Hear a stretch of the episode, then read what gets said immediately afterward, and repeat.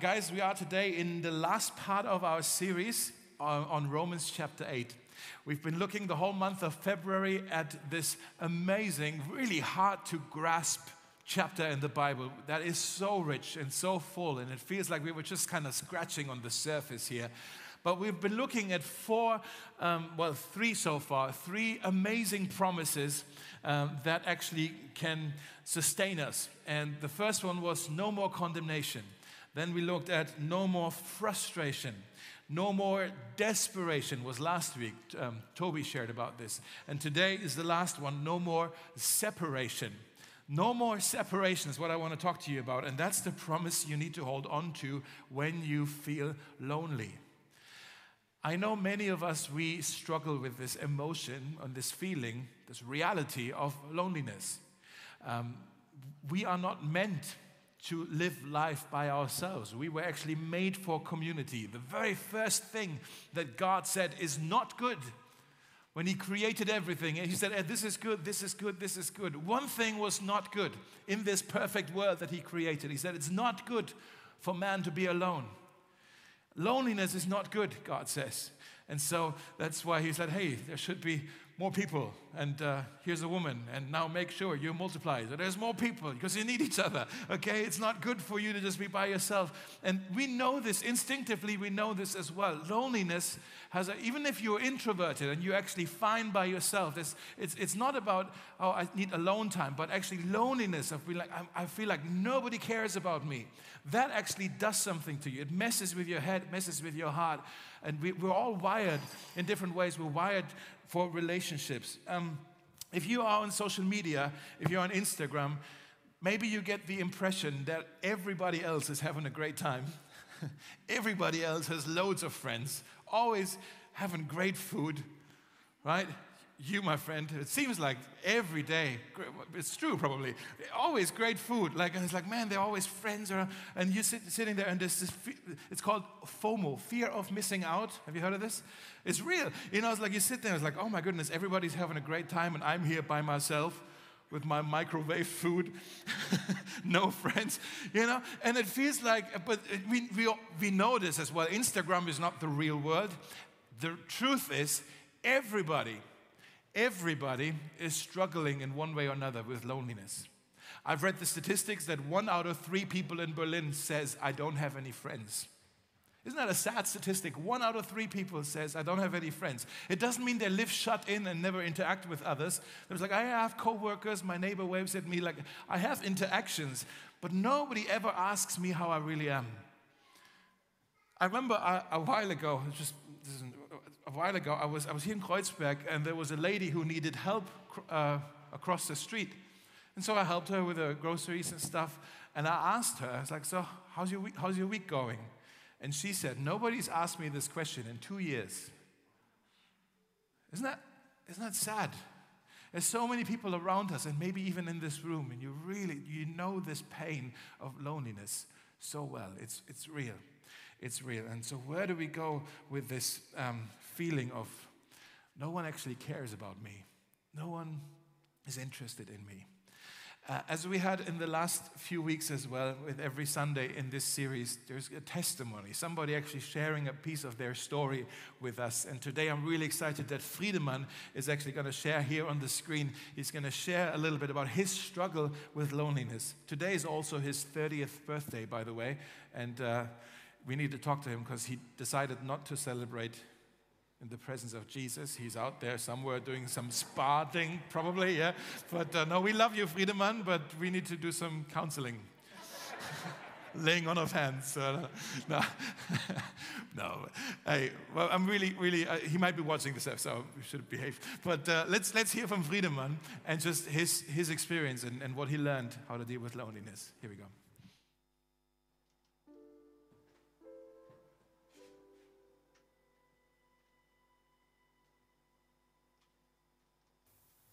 Mit der Scheidung meiner Eltern im Alter von sechs Jahren ist bei mir eine Welt zusammengebrochen.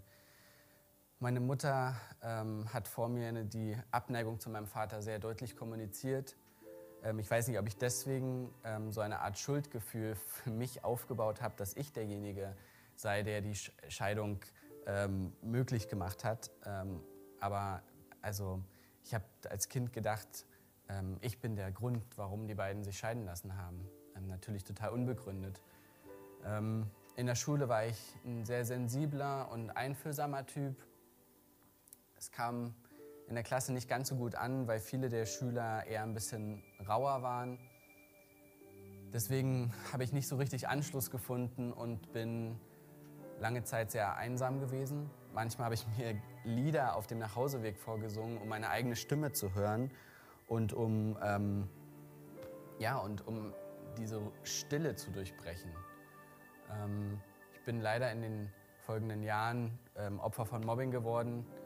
Ähm, ich glaube, Kinder spüren das sehr stark, wenn du Angst hast. Und ähm, es ist natürlich viel leichter, sich auf die Seite der Starken zu schlagen, als ähm, ja, jemandem zu helfen, der schwach ist. Deswegen war ich halt weiterhin sehr allein. Ähm, ich habe ein paar Fächer, wo ich richtig gut drin war. Ich war in Deutsch, Musik und Sport richtig gut. Aber das hat nicht geholfen, dass die anderen Kinder mich irgendwie anerkannt haben ähm, oder, ja, oder dass ich mehr Freunde gewonnen habe. Materiell ging es mir super. Ich hatte ähm, genug Sachen um, an, zum Anziehen. Ich hatte, ja, ich hatte ein Dach über dem Kopf, ich hatte geile Spielsachen. Aber die Angst vor der Schule und diese Einsamkeit, die blieb.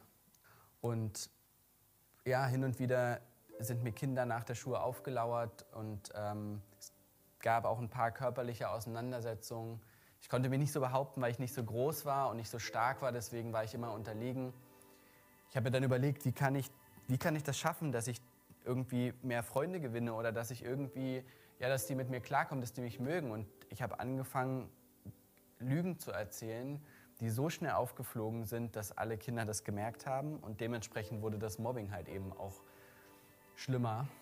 Erst im Laufe meiner Schulzeit habe ich dann Aktivitäten und Hobbys gefunden, die mir so ein gewisses Ego verliehen haben. Ähm, ich war in einer Breakdance-Gruppe, mit der wir Preise gewonnen haben und ähm, Auftritte gehabt haben. Ähm, aber ich habe einfach, also jetzt so retrospektivisch, habe ich gemerkt, dass ich mir eine Maske der Stärke aufgesetzt habe, die nach außen total tough erscheint, aber innen drin war ich total ja, verängstigt, verletzt, einsam. Es wurde halt noch schlimmer, weil meine Mutter hat einen neuen Mann kennengelernt, ähm, mit dem ich nicht so viele Interessen hatte. Er war Ingenieur, ich hatte eher Interessen im musischen Bereich. Und ähm, als dann mein kleiner Halbbruder geboren worden ist, habe ich mich gefühlt wie das fünfte Rad am Wagen. Ich bin zwar hin und wieder auch zur Kirche gegangen, die hatten so eine Jugendgruppe, aber das war jetzt, also es gab längst nicht so coole Angebote, wie jetzt ähm, zum Beispiel die Breakdance-Gruppe damals war. Ähm, sondern diese Gruppe war halt ähm, so eine typische Teenie-Jugendgruppe in der Gemeinde, wie man sie sich in evangelischen Kirchen so vorstellt. Und ähm, es gab schon so einen gewissen Anreiz, eben ähm, über Gott nachzudenken. Und das habe ich auch gemacht. Ich glaube, ich habe mich sehr viel in dieser Zeit auch mit mir auseinandergesetzt, aber es gab noch nicht diesen Berührungspunkt. Ähm, und in erst mehreren Camps, ähm, so christliche Camps, habe ich gemerkt, dass es doch zahlreiche Leute gibt, die mir sehr ähnlich sind. Und ähm, obendrein habe ich gemerkt, also neben dem, dass ich halt nicht alleine mit diesen Thematiken bin, dass es halt jemanden gibt, nämlich Gott, der halt eine Beziehung zu mir sucht und der mir dieses Loch praktisch stopfen möchte und der dieses Loch ausfüllen möchte, was ich suche. Und ähm, ich habe mich, ähm, wie das immer so schön heißt, bekehrt und äh, auch mit meiner Taufe dann bezeugt, dass ich diesen Schritt gehen möchte. Ähm, das war aber erst der Anfang einer langen Reise, äh, die noch durch viele Täler gehen ähm, sollte. Und egal, ob ich jetzt Bestätigung von Männern, äh, von Frauen oder durch Hobbys mir ja, äh, aneignen wollte, ähm, Gott hat mir immer wieder gezeigt, dass eben durch diese Täler, dass ich halt eben nur in ihm diesen, diese Ruhe und diesen Frieden finden kann. Vielleicht heiße ich deswegen auch Friedemann. Ähm, es heißt, es ist altdeutsch und heißt übersetzt innere Ruhe, starker Fels oder halt Mann des Friedens.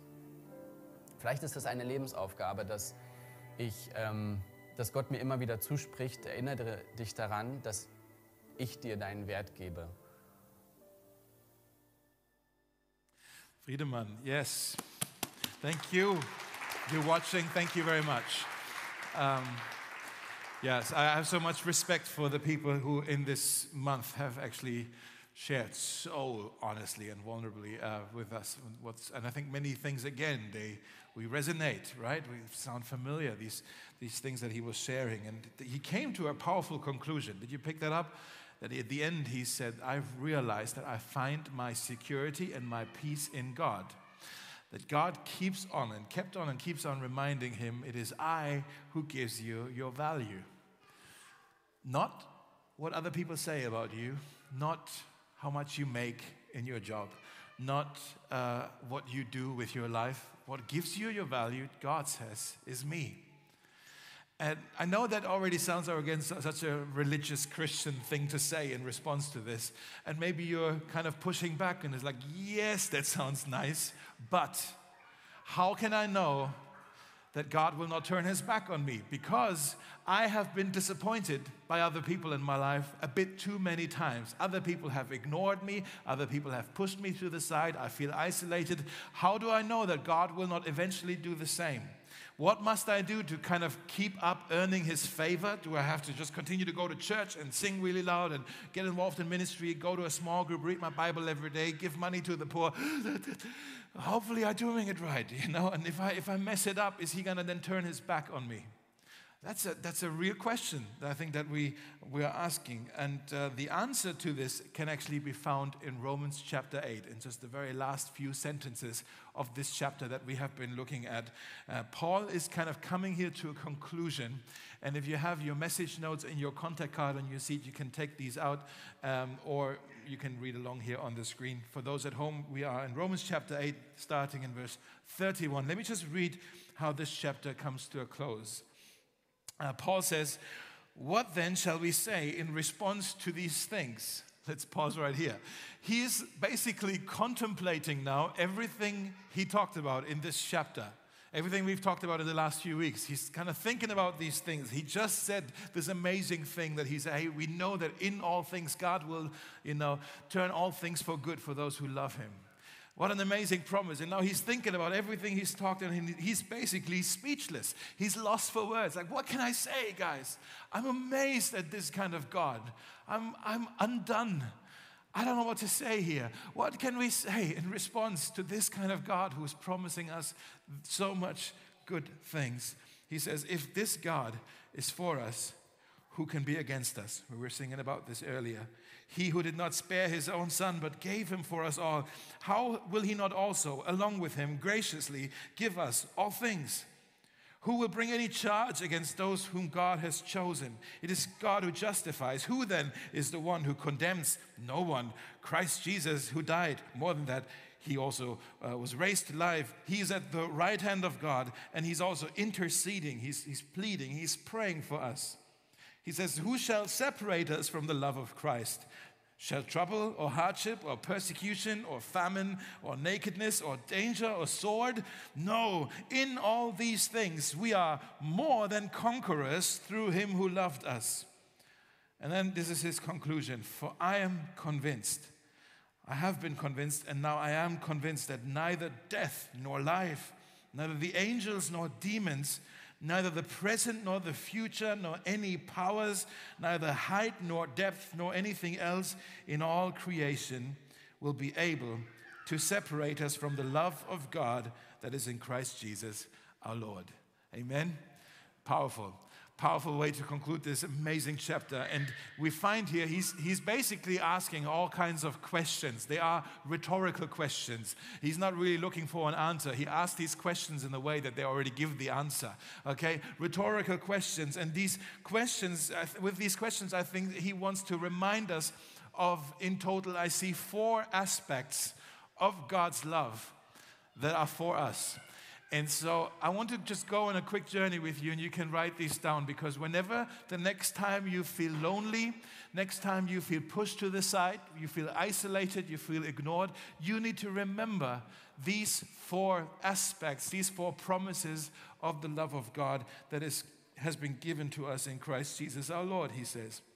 So if you want to write this down, the first one is God will always be for us. God will always be for us. I know so many of you have heard this so many times, and it almost seems cheesy to even, oh, God is for me. But think about what that means. The creator of the universe, the almighty eternal God, says to you today, I will always be for you. The question Paul is asking hey, if God is for us, who can be against us? That's the reminder that you need to pull out, that you need to re- remember when you are afraid of opposition, when you're afraid of headwinds in your life. Some of you right now, you're facing, in your personal life, you're facing some real opposition. Maybe uh, your coworker who's making life really difficult for you. Or maybe your professor at your university, and you just want to finish your thesis, and he's giving you a hard time. He's not listening to what you want to say to him. Maybe it's uh, a financial struggle. Maybe it is uh, something to do with your health. You're just like, man, I don't even function properly. It feels like an opposition. Like I can't move forward. Maybe it's not even your physical, maybe it's your mental health. Um, I think many of us are struggling uh, because, because of COVID and other things. Like we, re- we're not, we realize I'm not quite there. And it feels like opposition. Like God says, I'm for you. Who can be against you?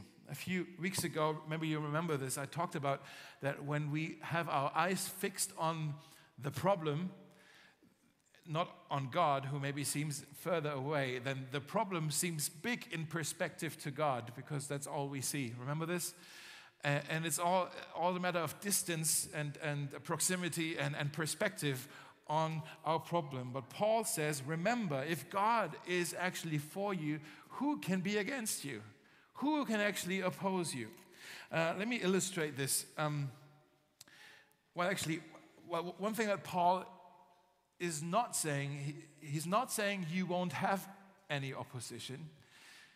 He's saying you won't have any successful opposition okay? Uh, there are headwinds, but they won't blow you over, basically. Um, there is opposition in their lives. This, you know, Paul had plenty of opposition in his life as well. My illustration is this. If, when I was younger, when I was in high school, uh, I was on the handball team. Handball. Is that a thing in some of you? You know, so it's, it's a very German thing, I think, isn't it? Handball? I don't know. You know, you know it's you're nodding. Okay, I'm not going to explain the rules. But okay, so I was on the handball team. It's good when you're tall because you're trying to block. It's also a bit of a physical sport. I had a guy uh, on my team. He, uh, he was quite an aggressive player. I'm glad he was on my team. Uh, and he was very competitive. He really wanted to win. He was like Joshua Kimmich in football. Okay, he's like, you know, always like, come on, easy, chill, you know. And he would pick fights with the uh, opposing teams uh, all the time about little things like, hey, you fouled me, like, hey, it's our ball, whatever, um, and pushing and all that. It was he was just into it. Uh, it was entertaining, actually. um, but sometimes what happened uh, you know, when they pushed each other, he was like, oh, come on, you have it. You know, he was like, wow. You, you know the type. I don't have to actually do my acting. But he would say, like, hey, if you push me one more time, I'm going to go get Dave. Uh, remember when I, well, you don't remember, but let me tell you, when I was 15, I was already almost as tall as I am right now. I was a big boy, right? Um, and so he, he, was, he was saying, if you push me one more time, I get Dave. Uh, and I was like, oh, like, is that me? You know? And, uh, and then this other kid would say, well, who's Dave? And it's like, well, it's the big guy over there, you know? And um, he was confident, hey, Dave is on my side. This guy is not going to oppose me, right? Thankfully, we actually never actually had real fights and fisting it out because I bruise like a peach, okay? And I, I'm not really, I'm not really into fights, okay? I'm big, but that's about all there is. You could, I would, if you want to punch me, like, oh, it's yours, you know. You know.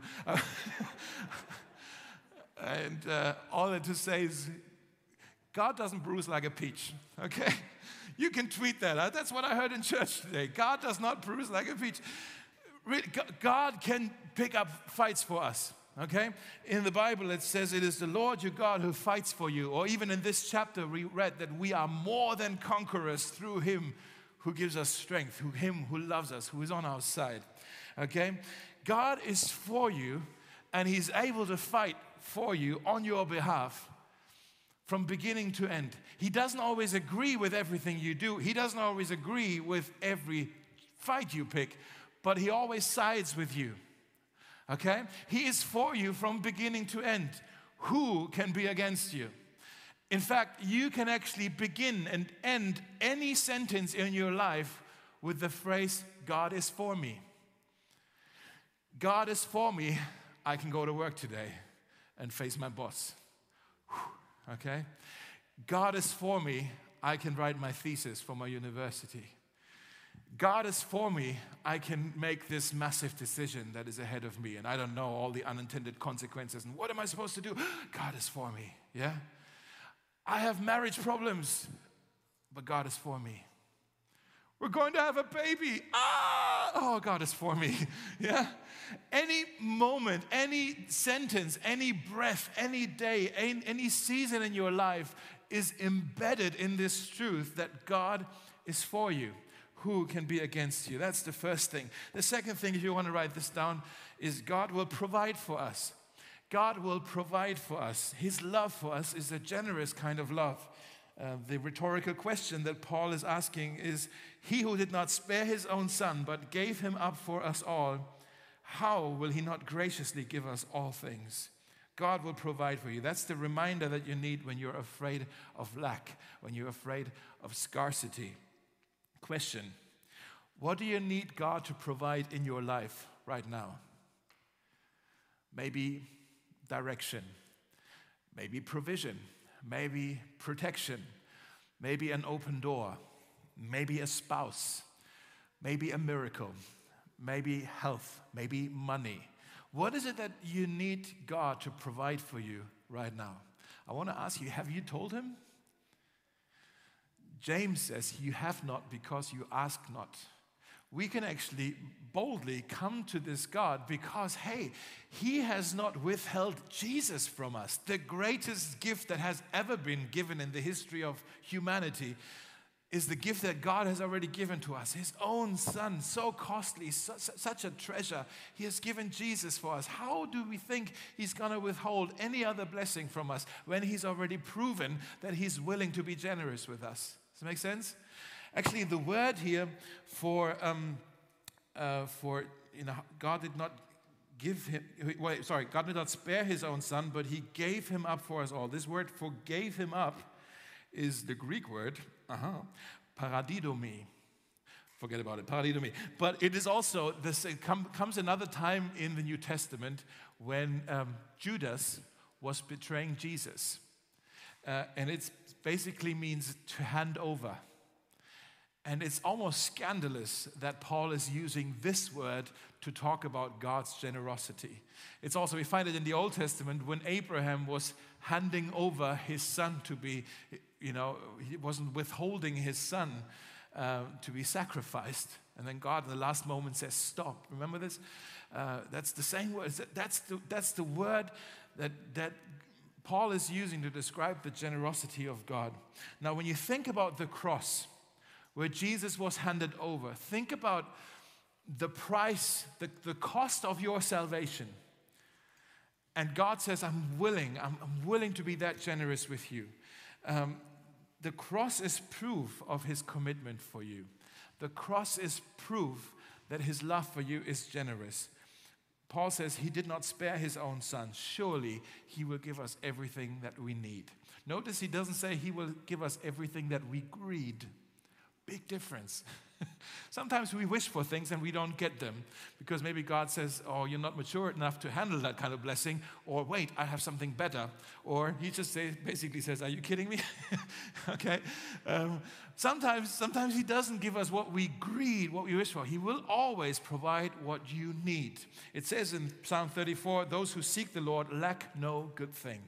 That's a promise, okay? The third thing, God will forgive us. God will forgive us. That's the third thing he says. The rhetorical question that Paul is asking is Who will bring any charge against those whom God has chosen? Another translation says, Who can accuse us? That's the kind of promise you need to remember when you are afraid of accusation. Of accusation. Maybe that's somebody else who's, uh, maybe you're experiencing similar th- things like uh, Friedemann did in the video, like bullying and these kinds of things. People being mean to you. What do you do with that? Maybe it's not other people. Maybe it's, maybe it's the enemy who's, who's the devil who's whispering lies in your ear about yourself. Or maybe it is even yourself and you're, you're, you're eating yourself up with blame and, and regrets that you have in your life. Who can accuse us? He says. We were just singing this song actually. The cross has spoken, I am forgiven. Remember this? The cross has spoken, I am forgiven. And we sang, He came to wear our sin and our shame. Now, here's the thing we all have sinned. There is actually there is actually good ground for there to be accusation because we all have sinned. We should have had a price to pay. But Jesus said, I came to give my life as a ransom for many, for you. I gave my life as a ransom. That's why I came, not to be served, but to serve you with this. I came to pay the price for you. And so when it says that God forgives, it does not mean that your sin doesn't matter. Hear me out here. Your sin matters so much that Jesus actually had to give his life for, for you. That's, that's how serious your sin is. But the next time you face accusation, maybe it's someone who's digging up your past. Hey, you did this 20 years ago, or you're blaming yourself, or the enemy whispering lies into your ear. Then you need to say, Yes, that's true. I have messed up, but the cross has spoken. I am forgiven. There is no condemnation. There's, I am forgiven, okay? In verse 34, he says, Who then is the one who condemns? Who is the one who judges? Who is the one who punishes? And another sentence around that passage, it says, It is God who justifies. Justifies. That's a bit of a legal term uh, that basically means the judge declaring you not guilty. Not guilty. Because Jesus paid the price for you, God is just when he declares you not guilty. He would be unjust, listen, he would be unjust if he would make you pay again, even though Jesus has already paid. That would be quite unfair. Jesus has paid fully the price for all your sin, for all your guilt, for all your shame. Therefore, God is just when He says the price has been paid, you are free to go. You are not guilty. Do you hear what I'm saying? Okay, so who can con- con- condemn you? Who can, who can punish you? The price has been paid. And then in verse 34, Paul mentions four reasons why we don't have to be afraid of punishment. He says, Jesus died, He paid the ransom, He paid the price we should have paid our death, our own life should have been given. But more than that, he says he rose to life because without the resurrection, the cross is actually meaningless. Then the cross would have triumphed over Jesus and we would be left with no hope. But he rose to life and now he sits at the right hand of the Father. That is the seat of authority, the seat of the judge, okay, where he rules and he calls the shots. And how does he do it? Does he, does he, um, is he your, um, Ankläger? Was ist denn das? prosecutor, thank you. He's not the prosecutor, he's your defender. He intercedes for you, he's making your case for you, he advocates for you, and he says, I plead not guilty. He's not guilty. I paid the price for him, for her. Good to go, not guilty.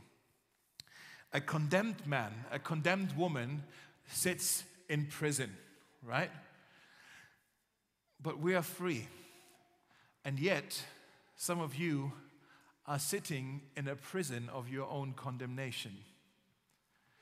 And God says, Hey, hold on, the prison door is open. You can walk out. Why are you still sitting in your cell? You can walk out. You're free to go. You're not guilty. And yet you sit there in your prison of your own condemnation. And maybe you're saying, Yeah, yeah, you say that, Dave, but you don't know what I've done.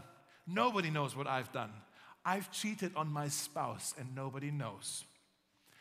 I've stolen money from work and nobody found out about it. I've neglected my children for years, and now I'm living with regret, and I can't forgive myself. Or I've spread rumors and lies about this person I don't like, and now it's hard to stop it. Maybe you're saying what you've done is inexcusable. There is condemnation there for you, but God says, Get out of your prison.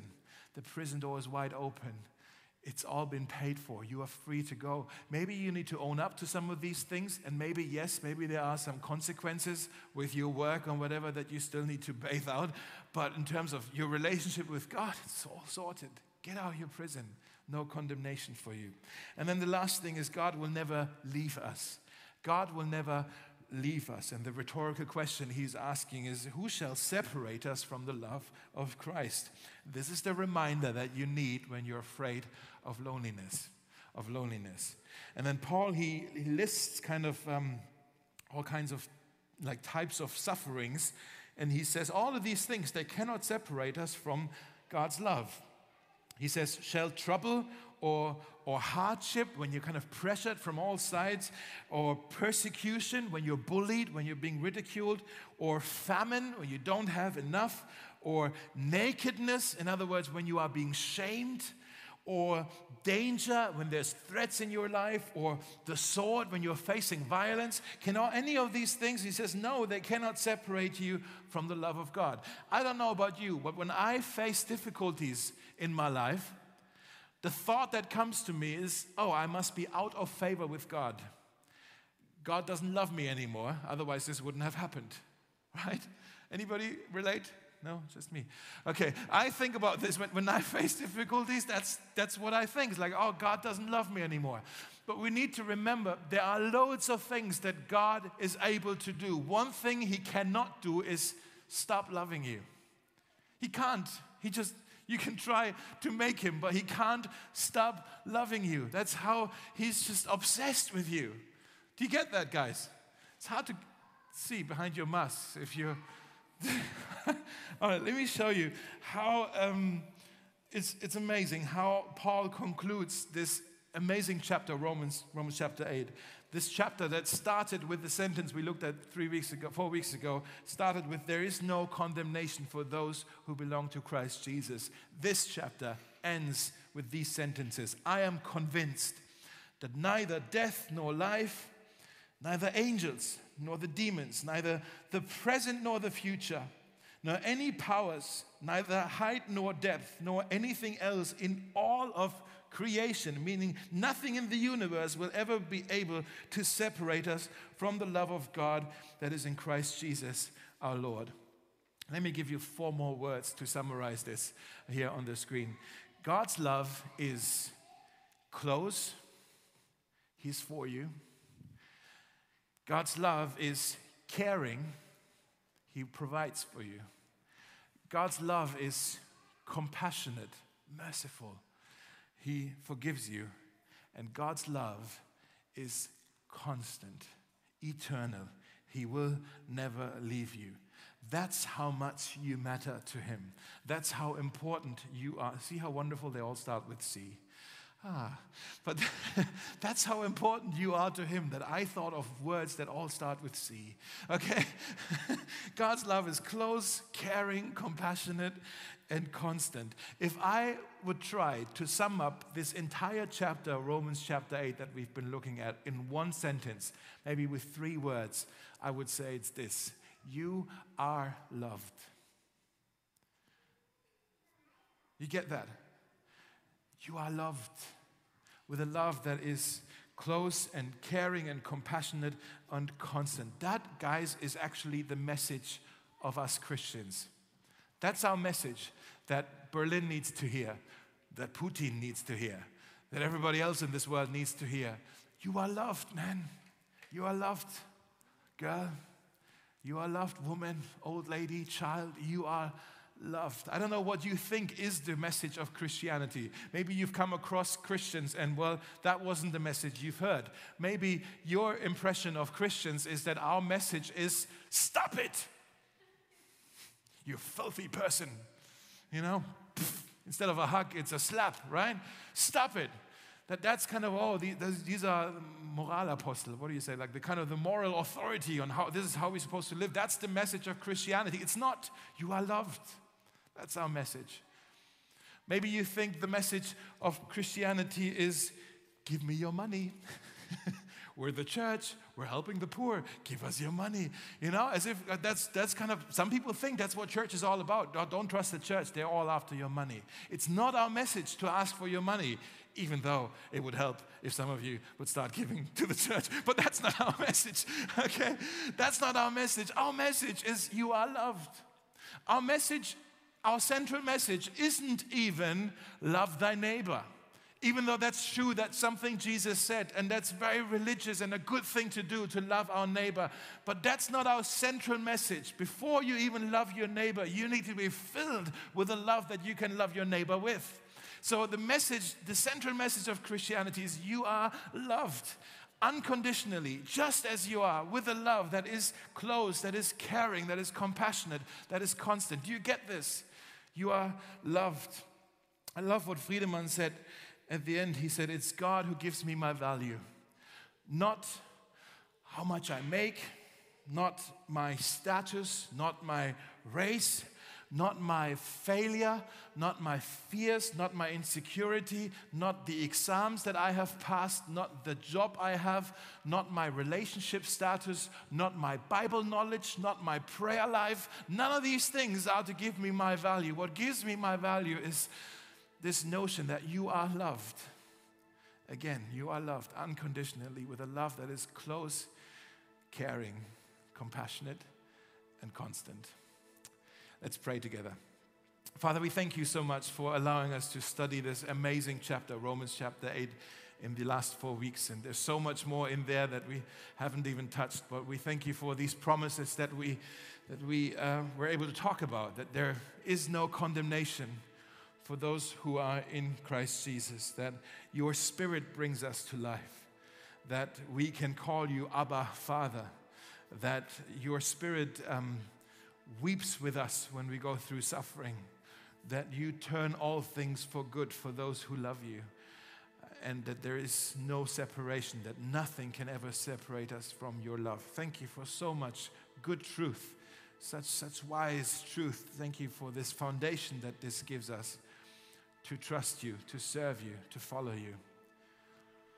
And I just want to in, invite if there's anybody here in the room and you say, Today, I want to receive this love of God that Dave talked about, you can actually respond. And maybe for the first time, you want to open your life, open your heart to the reality of Jesus today and invite him in and become part of your life. Uh, if you want to do that decision, it's, it's actually simpler than, than you think. You can actually just start talking to him. And I'm going to lead a prayer. And if you want to do that today, you can, in your heart, actually just pray along with me. Uh, you don't have to say anything out loud. You can just say in your heart, uh, you can just say, Yes, me too. God, this what Dave's just saying, that's my prayer too right now. And maybe you want to pray something like this is um, Jesus, I'm starting to understand that this love that Christians are talking about uh, is a love that is also for me. That you want to be this close to me, that you also want to care for me, that you want to show me your compassion, that you want to overwhelm me with your constant love that is satisfying, that is eternal. I'm starting to understand this love, and I realize, if I'm honest, that um, I don't feel I deserve it. I don't feel I'm that lovable. I'm quite nice, but I don't deserve this kind of love. That's that's out of this world. What have I done to deserve this love? In fact, I can think of things in my life that I have done that make me undeserving of this love. Things that I've done that maybe were painful and hurtful to others, painful for myself, maybe even an offense to you, God. And I want to ask you, Lord, uh, forgive me these things. I want to open my heart to receive you, the fullness of you, your love right now. I want to learn what it means to follow and serve you and trust you. There's a lot of questions I still have, but as much as I know how right now, that's my decision. Today, I open my heart and say yes to you, Jesus. Amen. Amen.